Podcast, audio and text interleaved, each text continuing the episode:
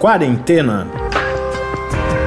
Resumo diário de notícias, pesquisas e as principais orientações sobre a Covid-19.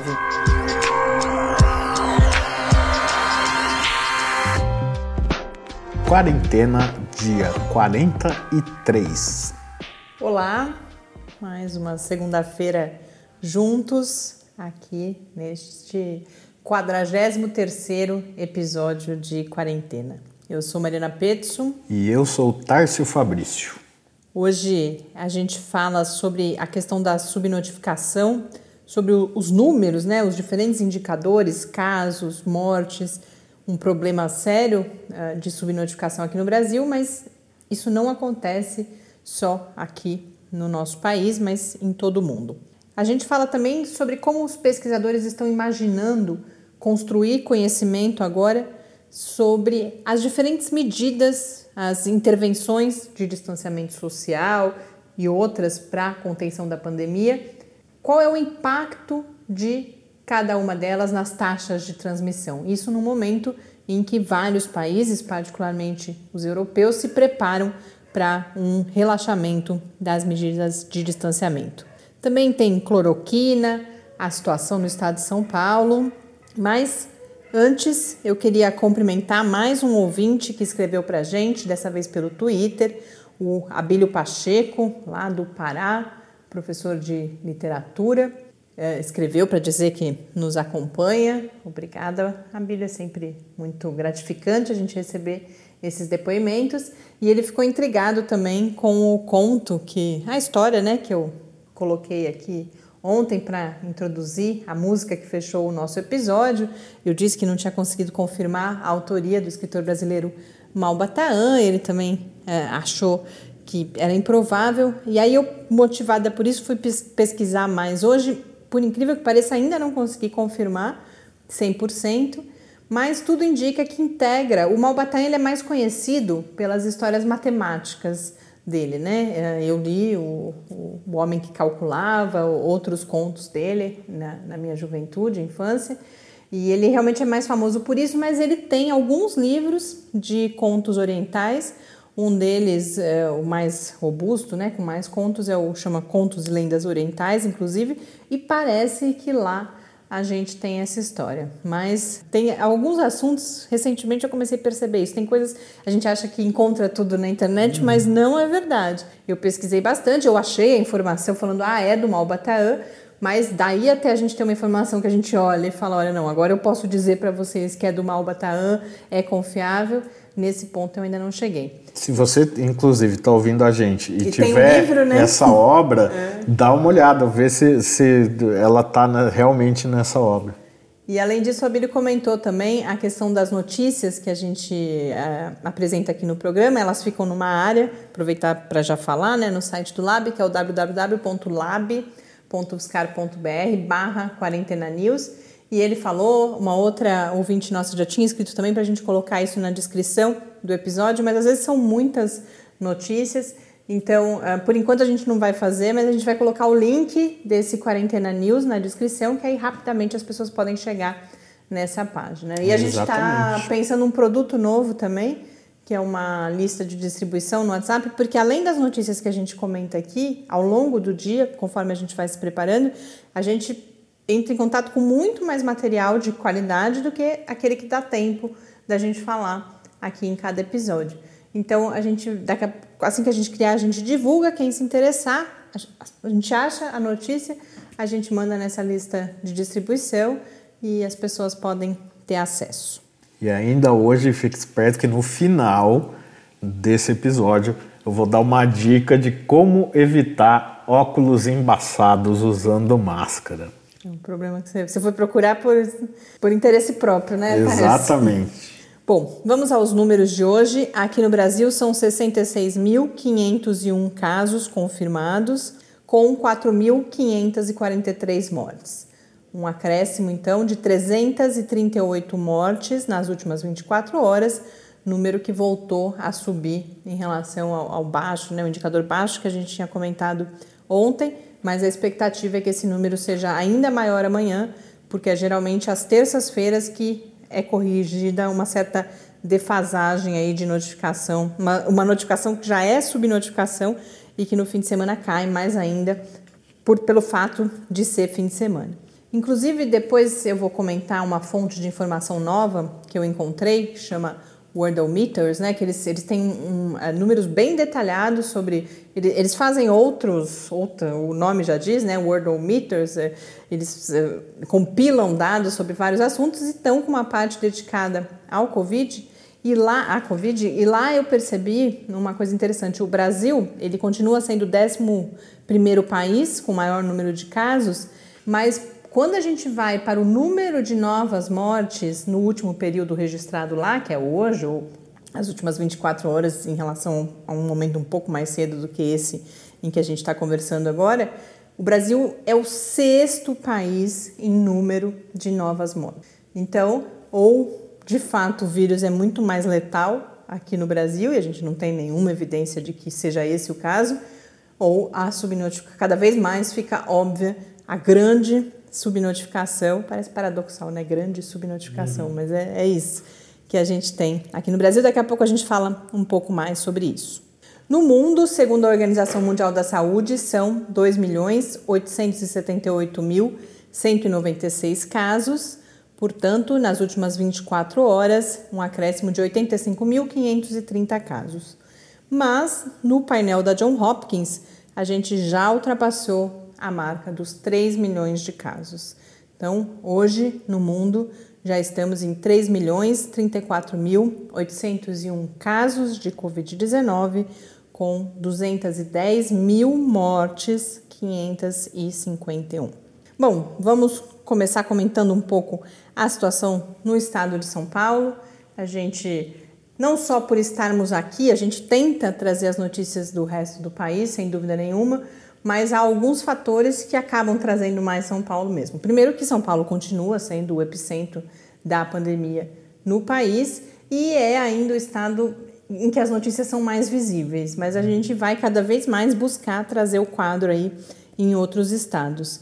E más notícias, infelizmente, em relação à, à taxa de isolamento, né? Exatamente. A prefeitura de São Paulo, ela volta a cogitar o fechamento das avenidas da cidade.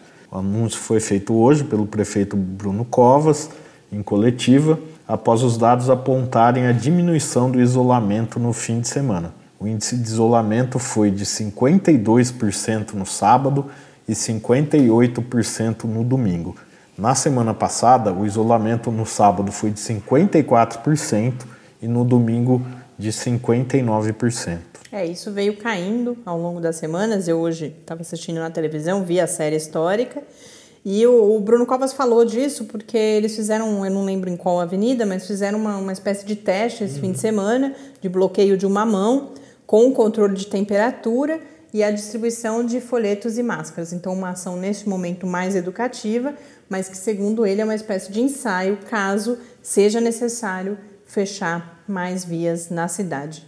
E essa situação hoje foi agravada porque hoje foi o primeiro dia para o saque do auxílio emergencial uhum. nas agências da Caixa e filas imensas se formaram na cidade de São Paulo. Eu não tenho notícias de outras cidades, inclusive se mais gente. Não, mas em, em, outras cidades eu dei ah, uma geral pelo, por vários estados e a situação se repetiu em todos os estados com filas para entrar no banco, para conseguir sacar o dinheiro ou conseguir informação. É, informação. É, porque um dos motivos é, é essa, esse saque ele foi escalonado nos dias de acordo com a data de nascimento das pessoas, mas é, o aplicativo que é usado tem é, apresentado problemas. Então eu acredito que muitas pessoas com dúvida também e é claro que nesse momento de desespero se dirigiram às agências e a gente viu fotos sem medidas de distanciamento, ou seja, mas além é claro do do problema das pessoas não terem acesso a, a, a esse direito uh, e terem que se expor ao risco, né, por causa disso, mas mais um fator aí que pode ter como impacto uma, uma aceleração no número de novos casos. Rapidinho, só para falar uma outra medida é, do governo do estado de São Paulo, é o veto a passageiros sem máscara no metrô e nos trens metropolitanos.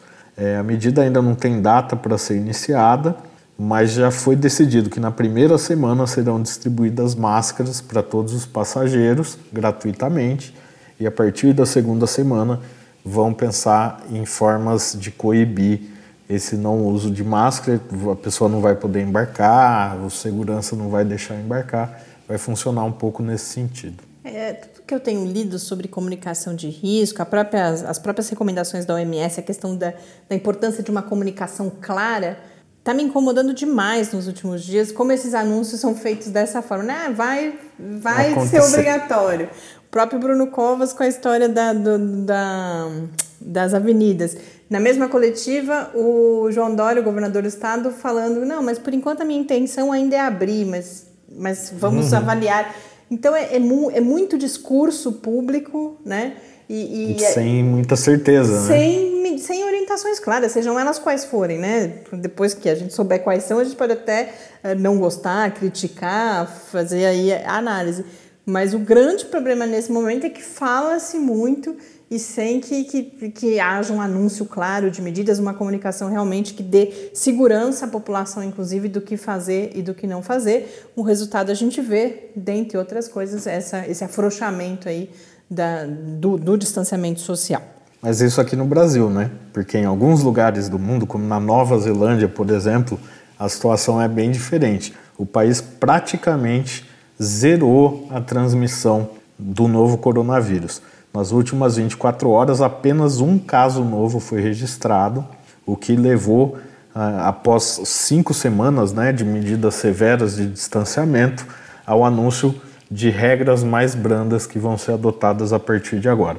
O país que tem é, cerca de 4,8 milhões de habitantes registrou apenas 1.122 casos e 19 mortes.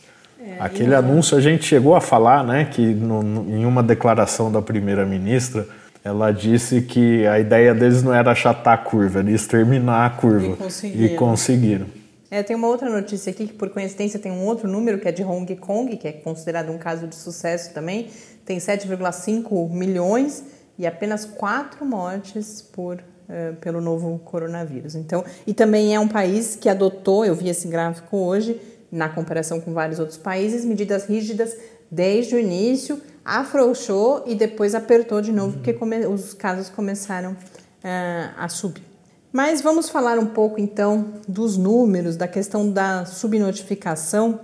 O Nexo hoje trouxe uma matéria interessante que vai compilar tudo, eh, são estudos, todos eles a gente comentou aqui, mas é, ele juntou tudo isso para mostrar é, essa dimensão de, de, de, subnotificação, de como a gente deve estar no momento da pandemia muito à frente daquele que os números mostram. Uh, então ele tra traz aqueles dados que eu falei do Worldometers e o que é interessante é que ele vai trazer esses dados para falar que como o Brasil testa pouco e, portanto, além de, de outras questões envolvidas na subnotificação, a falta de testes é algo que nos deixa muito longe de um quadro mais próximo da realidade da pandemia aqui no Brasil. Então, para a gente comparar, outro dia de outras fontes, eu já dei alguns dados nesse sentido, mas agora recuperando que esses dados dão uma, uma dimensão boa do que está acontecendo. Uh, entre os países, aqueles 11 países ali com maior número de casos, o Brasil é o que menos testa.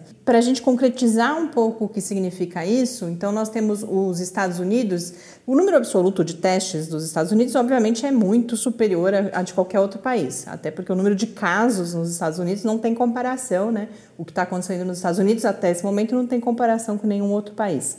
Mas tem um, um, uma, um fator de correção ali, que é o número de testes por milhão de habitantes. Nos Estados Unidos, esse indicador é de 17.103 testes por milhão de habitantes. O que é pouco se a gente comparar com o segundo país com maior número de casos, que é a Espanha, que tem 28.779 testes por milhão de habitantes. Aí vem uma série de outros países com números mais ou menos parecidos e o Brasil tem 1.373 testes por milhão de habitantes. Aí a gente pode falar, bom, mas esses países, os que eu citei, Estados Unidos, Espanha, estão muito à frente, né, na pandemia. Então eu peguei o dado do Canadá, que é o país ali seguinte ao Brasil com maior número de casos, Então, lembrando, o Brasil tem 1.373 mil testes por milhão de habitantes, o Canadá tem 19 mil e 9 testes por milhão de habitantes. Então, sem dúvida nenhuma, essa questão dos testes é importantíssima. E aí, os estudos que o Nexo vai trazer são aqueles, aquele da, é, da Fiocruz, que o Tarso sempre menciona, um estudo que, nessa rapidez de novos estudos, está até ficando já meio velho. É porque eles sempre estão lançando, né? Eles estão acompanhando os números e esses números vão sendo atualizados pela equipe do estudo constantemente. É, o dado que o Nexo pega é daquele primeiro estudo, que são os dados compilados até o dia 4 de abril, dos casos de, das internações por síndrome respiratória aguda grave, que são todos os quadros respiratórios graves, né, causados desde a da gripe comum até a Covid. E os números de internações para essa mesma época, o ano passado, são oito vezes maiores nesse momento. Então, não, não há outra explicação possível que não uh, os casos de Covid. O outro estudo citado é aquele que a gente também falou aqui do, no Rio Grande do Sul, capitaneado aí pela Universidade Federal de Pelotas, que fez teste por amostragem e chega a uma projeção de 15 vezes mais casos do que aqueles de fato notificados, mas isso por extrapolação da amostra ali do Rio Grande do Sul, né? E um dado muito mais concreto, que cada vez mais a gente vê cidades reportando, e aí particularmente Manaus, a elevação no número de sepultamentos. Então, o número de pessoas morrendo e precisando ser sepultadas está muito maior do que a média. Então, um, para a gente ter uma ideia, em Manaus, a média mensal, a média mensal não, a média diária é de 30 sepultamentos e no último mês foi de 120. Só que desses 120, só 7 foram de casos confirmados de Covid. Então, obviamente, tem alguma coisa errada aí. E eu falei da, da, do estudo da Universidade Federal de Pelotas, e sobre isso o reitor da Universidade Federal de Pelotas, que é o é epidemiologista e é o líder desse estudo, Pedro Halal, vai, fez uma afirmação hoje também, que eu vi em vários estudos, vários textos, uh, em outros países inclusive, que o indicador mais confiável e aquele ao qual a gente tem que prestar mais atenção é o de lotação dos hospitais, porque aí ou o leito está ocupado ou não está ocupado, uhum. ou está estrangulado.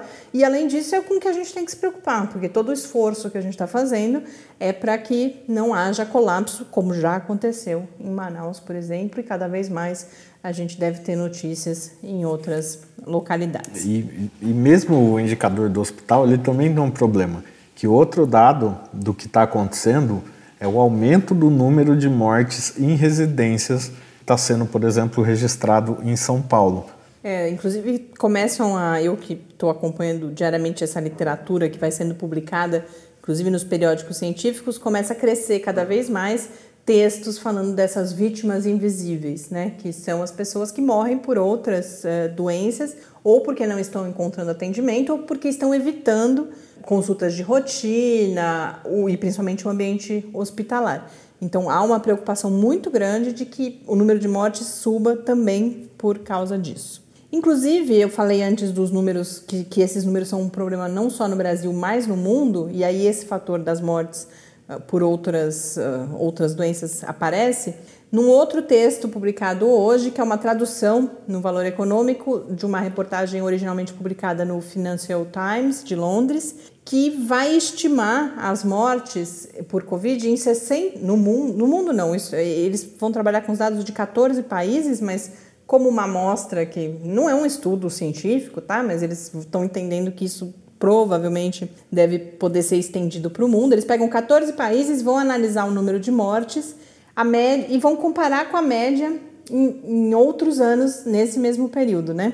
E chegam à conclusão que elas estão 60% acima da média anual. Eles, eles vão pegar as médias anuais de 2015 a 2019 e chegam à conclusão que elas estão 60% acima.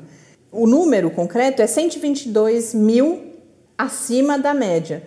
Só que só 77 mil podem ser reputadas aos casos confirmados aí de morte por Covid-19. E aí, com isso, eles chegam à conclusão, então, que a gente tem 60% mais mortes por Covid do que aquelas oficialmente registradas. E aí eles, eles comentam que isso precisa ser corrigido um pouco, porque você pode ter é, aí números elevados de mortes por, por outras doenças, pelo motivo que a gente comentava antes, mas vão balancear para o outro lado, que é algo que você também já falou aqui, Tarso, de que há uma diminuição de mortes por acidentes de trânsito, por violência, por coisas que acontecem na rua e como as pessoas não estão na rua, você tem uma diminuição.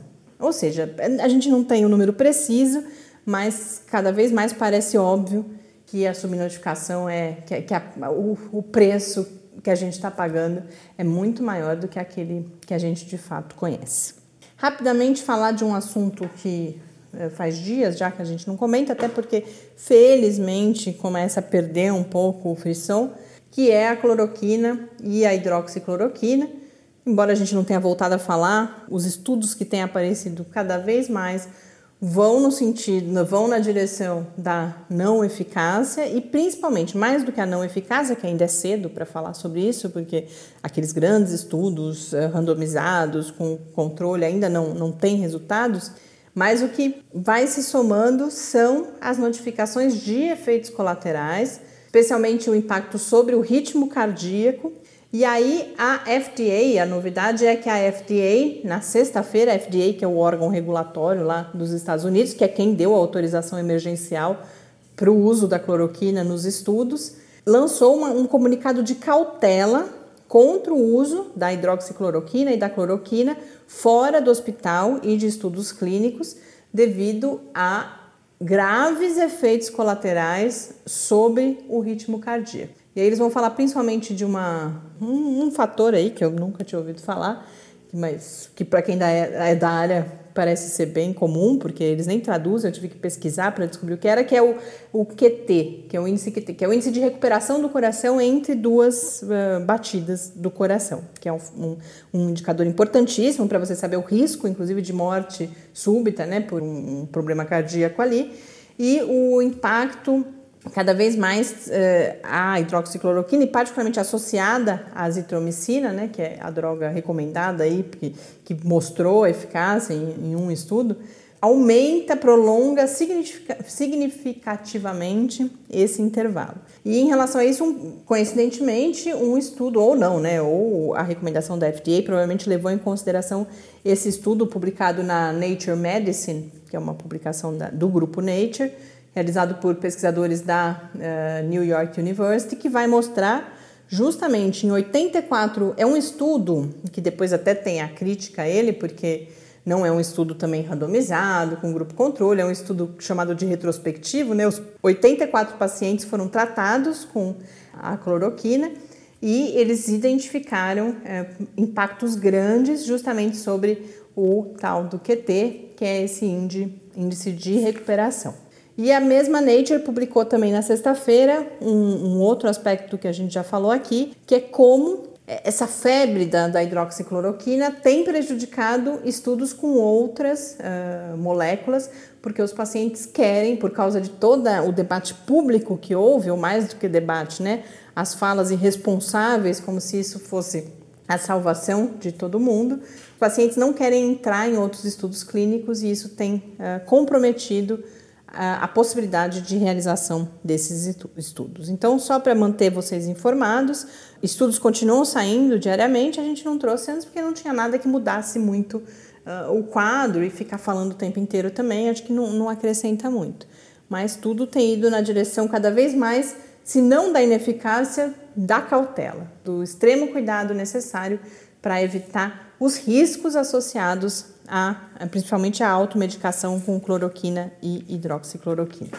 Vamos agora então, antes da gente comentar ao final os estudos sobre o que fazer pós essa fase de distanciamento mais rígido em que estamos, mas antes vamos saber o que, que o professor Bernardino traz para nós hoje.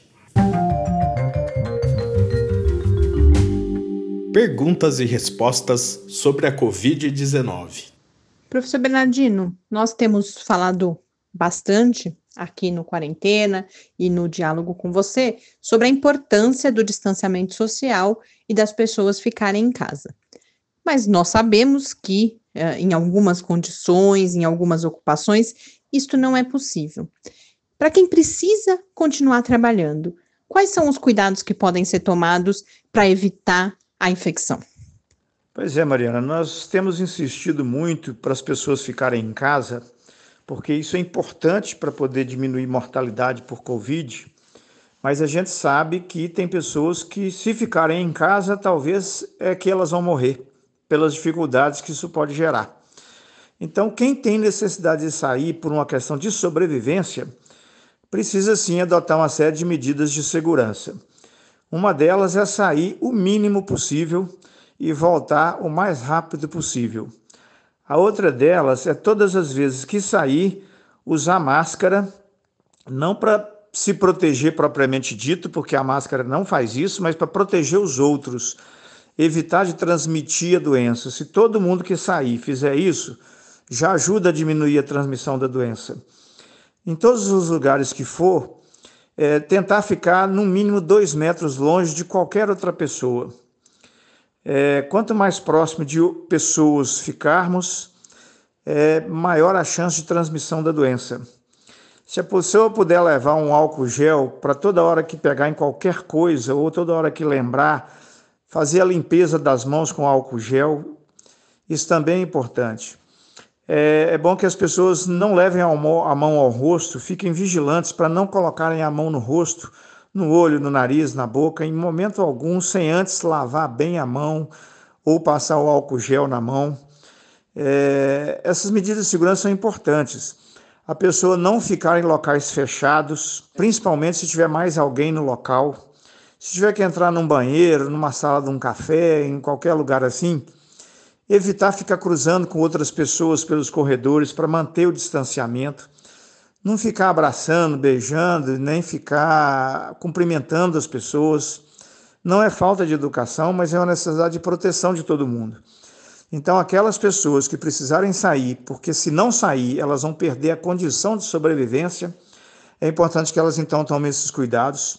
E ao voltar para casa, a primeira coisa é lavar as mãos, trocar a roupa, é, colocar a máscara para lavar imediatamente, para não transmitir o vírus para as pessoas dentro de casa, caso ela venha contaminada da rua. Muito obrigada, professor Bernardino. Até amanhã.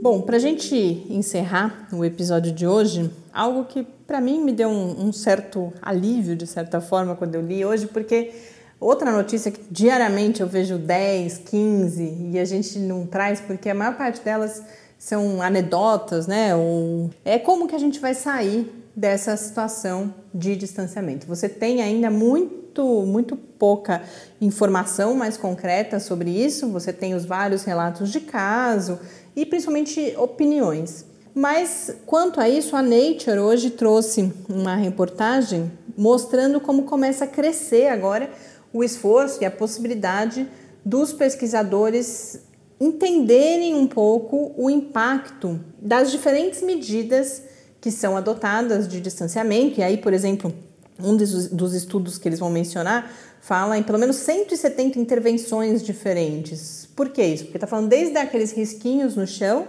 que quando a gente vai fazer compras hoje em dia mostram a distância mínima, até o lockdown, né, o multas para quem sair de casa. Então, esse estudo levantou 170 intervenções diferentes, e aí?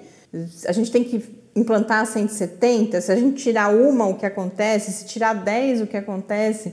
E ninguém sabe muito bem, e isso é um conhecimento fundamental nesse momento em que se aproxima a, hora em que, inevitavelmente, ou porque há uma diminuição no ritmo da transmissão, ou em vários países por pressão também, algumas medidas precisam ser relaxadas. E como que esses pesquisadores têm feito isso? A gente volta para algo que logo no início foi muito importante ou foi muito falado, os tais modelos matemáticos mas se no começo eles estavam principalmente fazendo previsões, o que é possível fazer agora é você modelar dados do que de fato aconteceu até esse momento. E aí, nesse sentido, há um, um, esforço coordenado com a participação da Organização Mundial da Saúde de construção de uma plataforma de integração de uma grande quantidade de dados do mundo inteiro. Essa plataforma é chamada de LSHTM, tem 1.100 voluntários trabalhando na limpeza dos dados, né, na tirar dado duplicado, dado ruim. E essa plataforma vai ser aberta para que diferentes pesquisadores da área de modelagem, junto com seus colegas da epidemiologia, né? Isso é um esforço, sem dúvida nenhuma, interdisciplinar, possam tentar achar correlações entre as medidas adotadas e os resultados que os diferentes países tiveram. Várias metodologias estão sendo pensadas, então, inteligência artificial, e aí com vários algoritmos diferentes, redes neurais, análise regressiva, enfim, várias possibilidades de você olhar para esses números, uma vez que eles estejam nesses bancos de dados, e tentar achar essas correlações e construir, portanto, um pouco mais de, de base aí, conhecimento para a tomada de decisão sobre quando relaxar, o que relaxar. Então, quando eu falei em alívio, foi um pouco porque realmente nesse mar que você percebia claramente uma, uma, uma escuridão, de certa forma, né?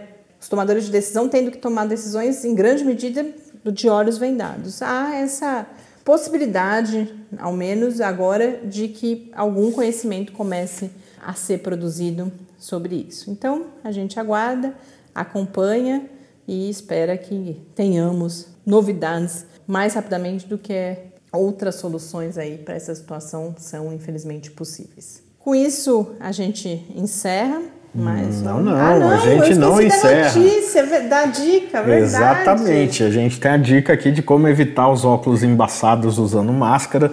Isso foi um assunto extremamente comentado no Twitter no dia de hoje. E a solução é simples Basta colocar um esparadrapo na parte superior da máscara, colar ela no nariz e num pedacinho da bochecha e você vai impedir que o ar isolar ali, é, né? você vai impedir o ar passar e entrar por baixo da lente dos óculos e vai se livrar desse transtorno das lentes embaçadas. Só cuidado, porque quem a gente tá, põe máscara uma vez por semana quando precisa sair comprar alguma coisa. Mas para quem por algum motivo está precisando usar muito, só prestar atenção se não causa ali nenhuma alergia, nenhuma nada irritação. disso, né? Porque a gente tem visto Aí é claro que é uma situação extrema, mas os, os, os, a pele dos profissionais de, de saúde bastante machucada com todos os, os EPIs marcas, que eles têm né, que usar ali. Então, só atenção para não se machucar. Agora a gente termina de verdade. Lembrando, a gente ainda continua esperando a receita é, dos pães da nossa pandemia. Para escrever para a gente é o podcast quarentena, arroba gmail.com ou também no Twitter, no QuarentenaCast. Prazer estar com vocês aqui. Podemos... Agora a gente pode acabar. Agora pode acabar? Pode. Então tá bom. E vamos aí para mais uma semana. Obrigada e até amanhã. Até amanhã e se puder, fique em casa. Quarentena é uma realização do Laboratório Aberto de Interatividade para Disseminação do Conhecimento Científico e Tecnológico da Universidade Federal de São Carlos, o LAB da UFSCar, do Centro de Desenvolvimento de Materiais Funcionais, CDMF, e do Centro de Inovação em Novas Energias, o CINE.